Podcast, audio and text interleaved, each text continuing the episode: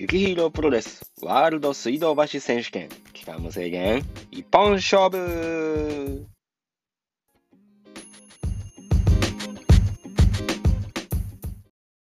さあ皆さん、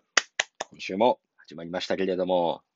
今週は何と言ってもあれですよね。本当に、真壁闘技選手、我らがスーパースター、真壁闘技選手の YouTube に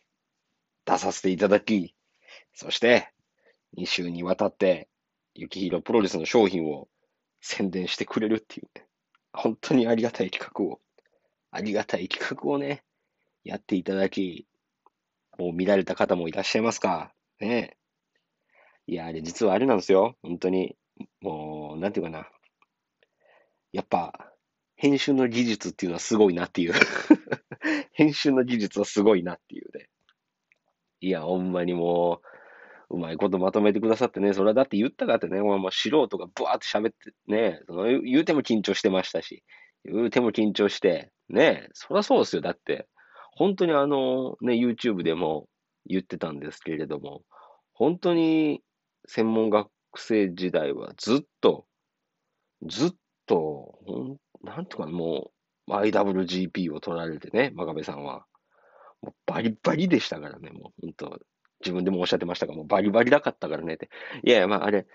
今もね、それもちろんバリバリっすよ、そら、真壁さんは。ね、本当に。でももうやっぱもう、ね、プロレス好きな方は、やっぱ顔つきが変わられたっていうね。っていうのはもう、本当に昔の映像を見直してもらっても分かるように、やっぱ怖かったんですよね。マジで。でもそれがかっこよかったし、こう、それがこう、なんていうかな、こう、プロレスファンを引きつけたっていうね。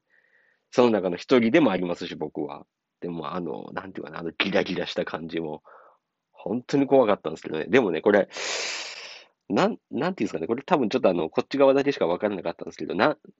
テレビ局で一緒にスタイリングさせてもらったり、撮影の時とかっていうのは、真壁さんは緊張されてるんですけれども、やっぱりなんていうかな、こう、うん、なん、たなんていうか、芸能人っていうか、こ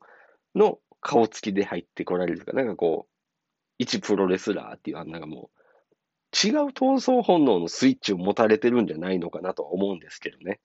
だからそういった顔つきでいつも入られるんですけれども、あの、YouTube の時は僕しか気づかなかったんですけど、真壁さん多分練習、練習をして来られたって言ってたんですけど、俺ちょっとだけあれなんかプロレスのモードが入ってたんじゃないのかなっていう思ったんですね。こうちょっとだけなんかこう、トレーニングした後で、あの、白目がちょっと赤いというか ちょっとなんかね、あの、いい感じに練習されてきてたから、なんか、あ、今日はちょっとプロレスラー真壁闘技の割合の方が強いみたいなことを思いながら喋ったっていうのがね、ちょっとあるんですけれども、これは多分あるなんですね。多分あの、真壁さんのマネージャーの人とか、こう、ディレクターの人とかね、あの、見たうちのスタッフのこともそうですかって言うかもしれないんですけど、僕はちょっとそれを感じ取っちゃったなっていうのはあって、なおさらちょっとあの時に、改めて緊張したなっていうのは思ったんですけれども、まあ、うまいことね、このまたディレクターの人が面白いんですよね。うまいこと編集してくださってね。もちろん見ました。もちろん見ましたよ、そら。もう、でもやっぱりあれやな、なんか不思議な、不思議な感じでしたね。やっぱ自分で見てても、ああ、これお店に真壁さん来てて、って言って、ああ、そうか、って思いながら、それを見て、もう一回 IWGP チャンピオンの時の真壁さんのあの記者会見を見直したんですよね。まあ、やっぱ、なんていうかな、あの時の IWGP チャンピオンベルトを持ってた時の真壁さんもかっこよかったですけれども、今の真壁さんもやっぱめちゃくちゃかっこいいなって、なんかいろんなものを背負われて世間と戦ってるなっていうのを思って、ね、なんかすごくなんか感慨深いなっていうのを感じましたね。で、なんか今日、なんかおっとり喋ってるでしょう。はい、これ来ました。なんでこんなにね、なんかいつもみたいにわーじゃないかって言ったら、これまたあの駐車場でね、こう暗闇の中で喋ってるからです。やっぱあの暗闇の車の駐車場の中、車の中、喋ってたらやっぱこういうトーンになるんでね。ああ、今日ちょっと、今日ちょっとなんかこういうトーンやなって思った時は、あの、暗闇の中の車の中と思ってください。そうなんですよ。すいません。すいません。ね、ずっと席我慢しながら喋ってたから。あのーそうなんですよ。今ね、ずっと、ずっと夜中、撮影がね、某テレビ局の撮影があって、それに行ってるんですけれどもね。まあ、体力の限界も近づいてきたなと 体力の限界も近づいてきたなと言いながら、いやいや、そんなことないでしょって自分を騙しながらやってるんですけれども。まあでも、ありがたいっすよね、それ毎日ね。こんだけオファーいただいていてるんですけれども、そんな中、あれなんですよ。やっぱこの、ゆ真壁さんの YouTube 効果もあり、あと、やっぱもやもやサマーズさん効果もありね、あの、連日、レブリチャルの方に新しいお客さんが来てくださるっていう嬉しい現象も起きてますので、これね、あれなんですよね、こう、なんていうかな、言わん方がいいかなと思いながらもね、ちょっと、正直やっぱあれなんですよ、やっぱテレビの影響ってすごいなって、メディアってすごいなって改めて思ったんですけど、あのー、サマーズの三村さんが、ゴッチの T シャツをこう、ね、あのー、テレビを見られた方はまあわかると思うんですけど、なんかあの、ゴッチの、これ、グッチじゃなくてゴッチじゃんっていうね、本当もう100点のあの宣伝の仕方してくださって、まああの、ゴッチのね、T シャツが、早々に、まあ売り切れちゃったんですけど、あのゴッチの T シャツっていうのは、まあ、えっと、ちょっと前からもずっとは作ってたんですけれども、自分の中で、まあ、この枚数は作りましょうっていうね、その工場の人と話して、まあ、この枚数だったら、まあ、糸も染めもいけるって。あれ実は染めてるんですよね、あの、白の方は。で、黒の方はまたプリントで技術がちょっと違うんですけど、まあ、これ話出したら15分に収まらないんでね、あの、ちょっと割愛させてもらいますけれども、まあ、この枚数は作れるっていう枚数を作ってたんですよ。だから、あのー、やっぱすごいなって思ったのが、未だにゴッチの T シャツの再入荷はありますかっていうのを、すごくね、メールとかでも聞いてくださって、で、お店に来られたこともゴッチの T シャツ見たんですけれどもって言ってくださってね、本当に、なんていうかな、工場の人も作るよって言ってくれたんですけれども、いやーね、作、今作れないっていうふうにお断りさせてもらってるんですよ。本当に、これはでもちょっと葛藤でしたね。だってそら、そらそうじゃないですか。だって作ってたらね、作ってたら、その分ね、やっぱ、いろんな人に来てもらえるし、なんていうかな、やっぱ、売れるから嬉しいし、ね、嬉しいんだけれども、やっぱり、うん、なんていうかな、あの、うん、作れないっていう決断をしたんですよね。本当に。あのー、なんていうかな、なんていうかな、これちょっと難しいですけどね、なんかやっぱもともとゴッチの T シャツを知って買ってくださった方にも、うん、方にもなんか大事に来てもらいたいなっていう気持ちもありますし、やっぱもうその期間でしか作れないものっていうのももちろんあるんです。その時期だからこそとか、この時期だからこそこの糸が取れてとか、この面で作れてとかっていうのがあって、だからね、本当はちょっと熱く、ちょっと変えてでも作ろうかなって思ったりもしたんですけど、でもやっぱね、もともと買ってくれた人にもなんだって思われるのも嫌だしね。だからちょっとすいませんってお断りしてるのが現状なんですけれども、まだなんかの、なんかいい素材とか、あこれだったらハマるって思った時には、作れたらいいなとは思うんですけれども、一旦ちょっとでもやっぱあの、ゴッチの T シャツはね、もう、なんか自分の中でもまあ、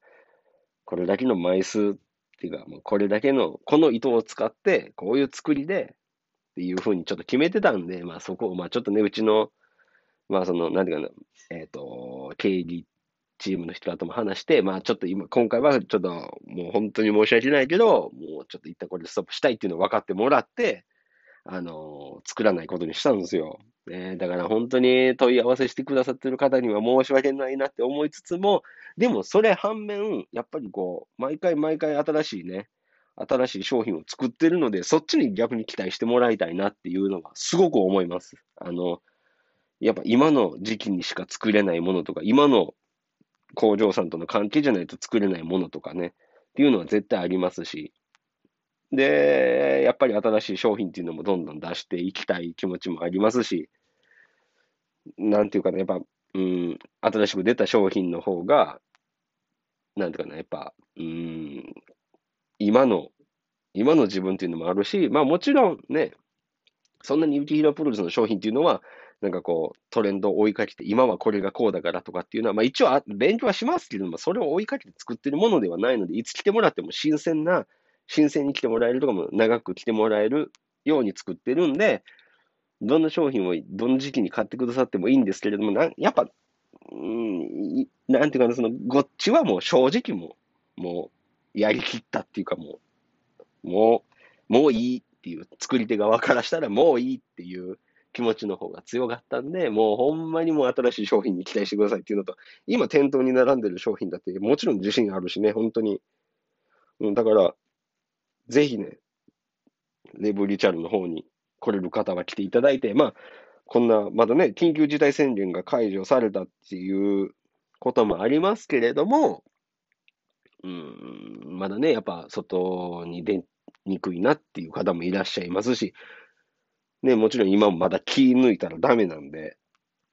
あの、そういった方もぜひね、あの、ウィキヒロプロレスのあの、EC サイトの方で、あの、商品を見てもらったり、買い物楽しんでもらえたらなって思いますし、やっぱりこのお客さんが増えたことによって見えてきた課題点とかっていうのもありますし、あの、もっとあれか、やっぱ今こんだけメールとかそういうね、のが、昔に比べたら、ね、そう、昔ってどの時代の話してんねんってなるかもしれないんですけど、やっぱ連絡っていうのは取りやすくなってるんで、なんか全然問い合わせしていただいて、これはこうですかとか聞いてもらっても全然いいですし、そういうのも、ね、もっとやっていかないかんのやろうなっていうのをふわーって思いながら、なんかちょっと過ごした一週間だったかな。だからこう、M サイズ、L サイズ、XL サイズっていうのは、ブランドによってね、これ意外と浸透してないなっていうのは改めて思ったんですけど、やっぱブランドによって M サイズの大きさなんで違いますしね。で、L サイズって言ったら、うちはあの、L 侍選手からね、こう、もらって L サイズを侍にしてるんですけれどもね。やっぱこう、ね、こ作ってる側がこうやって言ってても、やっぱもう、お客さんの方からしたら、なんなのかな、自分が着てる服が M サイズが多いから M サイズを買われることとかっていうのもあると思うから、ここはちょっとやっぱ難しいなって思いつつも、ね、だから、もっとなんか聞いてもらってもいいなって思います。これはどういう感じですか？みたいなこと質問してもらってもいいですしね。でもそれを分かってもらうためには、やっぱりこうあれか、なんかこう、着丈とかっていうのはね、ちょっと EC サイトにちゃんと載せてるんでね、肩幅とかっていうのもまあ、難しいんかな、やっぱ服っていうのはね。難しいんかな、やっぱいろいろ。まあでもそういうのをもっとわかりやすくできる時代でもあるし、そういうのをもっとこうわかりやすく伝えないといけないなっていうのもあるなっていうのを思いますね。やっぱ、そう、サイズ感っていうのはね、まあ難しいなっていう。ね。だからまあこれ、そう、ブランドによってサイズって違うんよな。これをどうやってこう今までこうあんまりこう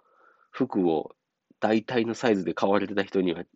どうやって伝えるのがいいのかなっていうのが課題やなっていうの思いますね、ほんまに。だから、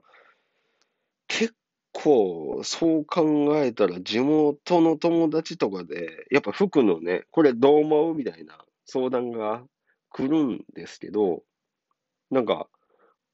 私で身長が150センチなんやけど、この M サイズのワンピースっていいと思うみたいな感じで質問されることがあったんですよ。これは今週じゃなかったんですけどね、先月かなとかあって、いや、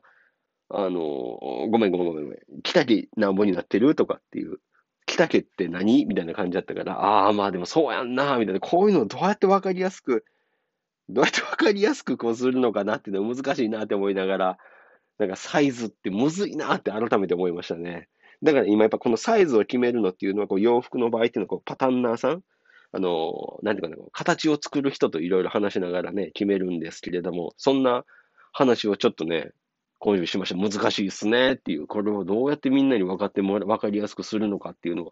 難しいなっていうのも思いましたね。まあ、でももう、今できることっていうのはね、ちゃんとあのサイズを表記して、それをどうやって伝えようかなとか、やっぱこう、あれやな、こう、ブランドっていうか、服作ってたらいろんな課題が出てくるなっていうのを思ったけども、それはその分、新しいお客さんとかが来てくれるようになったからなっていう嬉しい反面、こう、課題も見えてくるから、そういうのをちゃんと解決しながらやっていかないかなと思いますわ。ほんまに、先週はあんだけね、あのー、なんや？あのー、どこの食堂の